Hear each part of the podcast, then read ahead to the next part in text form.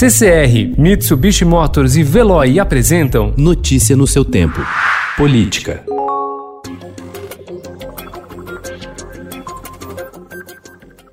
Com salários brutos que podem chegar aos 50 mil reais, um grupo de militares será a partir do mês que vem um aumento de até 1.600 reais nos rendimentos. O reajuste ocorrerá em um dos penduricalhos que elevam o soldo e beneficiará principalmente o oficialato das Forças Armadas. A medida ocorre no momento em que a economia sofre com o impacto do novo coronavírus. Ao mesmo tempo, o presidente Jair Bolsonaro está envolto em crises e busca reforçar sua base de apoio, composta por militares, policiais, evangélicos, ruralistas e agora políticos do Centrão.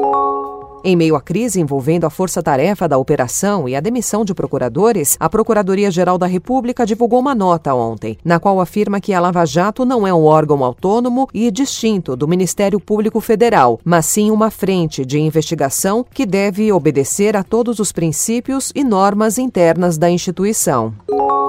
Em outubro de 2018, a dentista Sônia Regina Schindler, de 58 anos, foi à cabine de votação sem dúvidas. Incomodada com os governos petistas, apertou 17 e ajudou a eleger Jair Bolsonaro presidente. Um ano e meio depois, se arrepende da escolha. Acordei com a crise da saúde, afirmou a eleitora de Brusque, Santa Catarina. A falta de empatia do presidente com os doentes e a tese de que a Covid-19 seria uma gripezinha foram apontadas como motivo para a desconfiança de apoiadores de Bolsonaro em pesquisa qualitativa conduzida por professores da Universidade Federal de São Paulo durante a pandemia.